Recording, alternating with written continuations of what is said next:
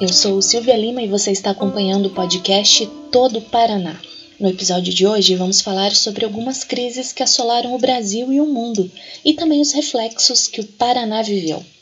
Vem comigo que a história de hoje está entre crises e recomeços. Quando o navio Demerara aportou no Brasil, fazendo paradas nos principais portos como Recife, Salvador e Rio de Janeiro, com ele desembarcou um vírus mortal. Rapidamente a doença se espalhou pelo país e as cidades do Rio de Janeiro, São Paulo foram as mais afetadas. O serviço de profilaxia do Porto, no Rio de Janeiro, foi alvo de severas críticas da opinião pública, pois não conseguia fazer a desinfecção de todos os navios que aportava, e porque acreditava que aplicar a quarentena em embarcações acarretaria problemas políticos, sociais e econômicos. Os moradores evitavam sair de casa. As fábricas, comércios, oficinas permaneceram fechados por falta de proprietários e empregados sadios e aptos para o trabalho. As aulas foram suspensas para evitar a propagação da doença e a fome se manifestou em todo o país.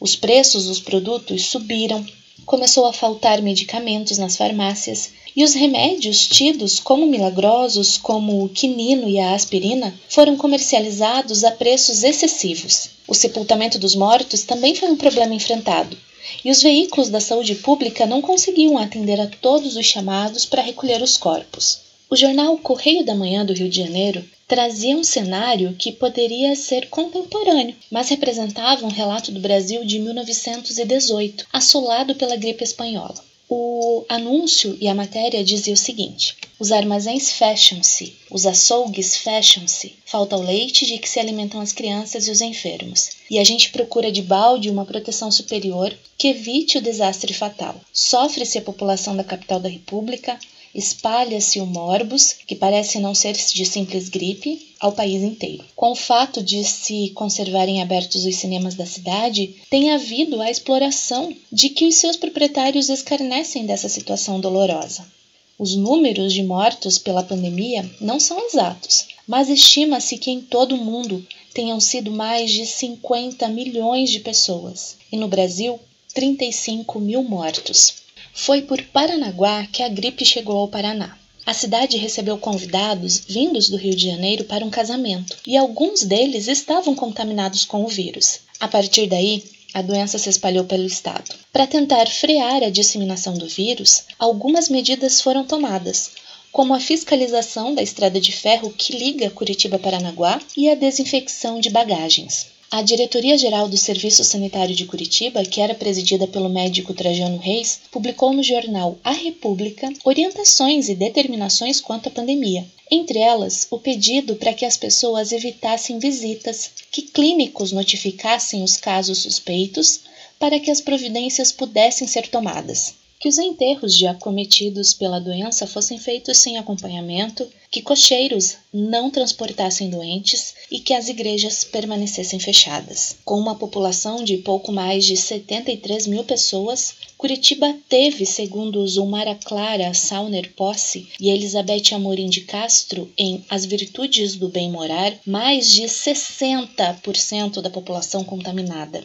Em 1918, no período de 14 de outubro a 14 de dezembro, a pandemia da gripe espanhola ou influenza assolou a capital do Paraná, contaminando 45.249 pessoas e matando 384. As autoras ainda revelam que a doença trouxe alterações significativas nos hábitos dos moradores de Curitiba, que vivia sob precárias condições sanitárias, não possuía estrutura física de atendimento à saúde pública, nem tampouco mecanismos legais rígidos. Da pandemia resultou a promulgação da Lei Estadual número 1791 sobre o Regulamento Sanitário do Paraná. Hábitos de higiene a serem adotados em residências, fábricas, estabelecimentos comerciais e logradouros públicos. A Primeira Guerra Mundial. O fim da Grande Guerra Mundial ocorreu concomitantemente à pandemia da gripe espanhola. O conflito, que era para ser de rápida duração, conforme previam tanto a Tríplice Entente quanto a Tríplice Aliança, durou quatro anos e mais de 9 milhões de soldados foram abatidos em campos e trincheiras. A mútua antipatia entre Alemanha e França e Rússia e Áustria-Hungria foi o estopim para detonar o conflito em julho de 1914, que logo se tornou uma guerra europeia e, com o correr do tempo, mundial. O Brasil entrou no conflito já perto do seu fim, enviando uma missão médica à Europa, inclusive montando um hospital em terras francesas. Com o fim das batalhas, a aliança liderada por França e Inglaterra foi declarada vitoriosa, mas foram inúmeros os prejuízos econômicos e sociais. A Europa, considerada símbolo de prosperidade, estava endividada. Houve desvalorização das moedas, o parque industrial foi reduzido pela metade e houve queda de mais de 30% no potencial agrícola. Uma das principais alterações no cenário internacional foi a alavancada da economia norte-americana, que se tornou a grande potência mundial com o fortalecimento da indústria nacional, exportações triplicadas e aumento de renda. No Brasil, as exportações de café caíram consideravelmente, mas as da borracha, apesar de sofrerem a concorrência do Oriente, aumentaram no período bélico. Possibilitado de importar durante o conflito, o Brasil passou por um processo de industrialização interna. A Grande Depressão depois da Primeira Guerra Mundial, a economia de todo o globo lutava para recuperar os estragos causados pelo conflito. Nos Estados Unidos, com a produção em massa, havia emprego, grande produção na agricultura, consumo interno em alta e expansão do crédito. Ao autor José Jobson de Arruda, em História Moderna e Contemporânea, que fala que as reservas de ouro acumuladas nos bancos norte-americanos superavam a de todos os outros países do mundo, e nenhum outro país alcançara antes tamanha supremacia financeira. Com os volumosos empréstimos norte-americanos aos países europeus, a Europa começou a dar sinais de recuperação. Arruda destacou no seu livro que o crescimento econômico dos Estados Unidos veio acompanhado por um estado de extrema euforia social, o que dificultava uma visão crítica dos perigos para esse crescimento desordenado que poderia causar. A crise de 29 foi causada, sobretudo, pela insistência norte-americana em manter, depois da guerra, o mesmo ritmo de produção alcançado durante ela. Com os crescentes estoques de produtos agrícolas, houve a redução dos preços das commodities, falência de fazendeiros, excesso da produção industrial, desemprego e consumo em baixa, contudo se refletindo na Bolsa de Valores de Nova York.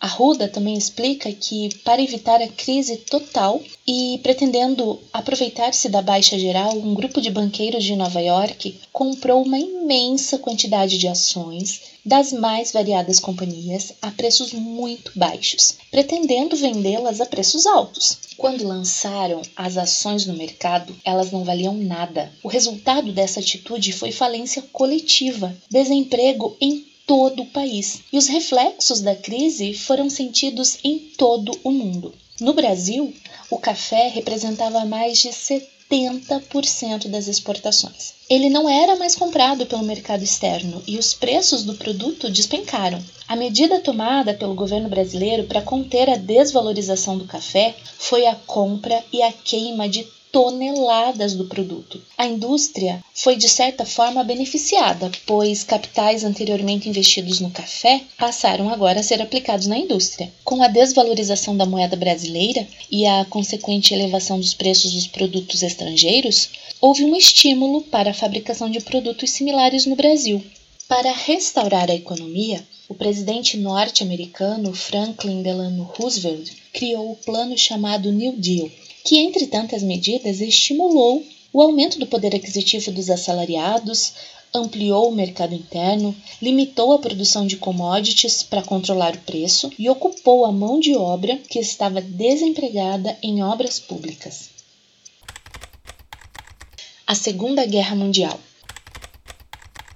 as rusgas criadas pela Primeira Guerra Mundial não foram extintas após o término do conflito. O período entre guerras foi marcado pelo sentimento de revanche, pela implantação do fascismo na Itália por Mussolini e pelo conflito armado que se estendeu por toda a Europa. A Alemanha, que enfrentava graves dificuldades econômicas e fome, viu Hitler se tornar extremamente popular e publicar o livro Mein Kampf.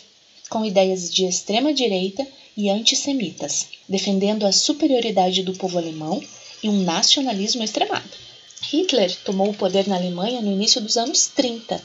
Quando as forças alemãs invadiram a Polônia em setembro de 39, materializou-se o gatilho para que a Inglaterra e a França declarassem guerra à Alemanha. Era o começo da Segunda Guerra Mundial, a mais destrutiva da história, que se estendeu até 1945. Resumidamente, dezenas de países foram envolvidos 100 milhões de homens lutaram. 37,6 milhões morreram.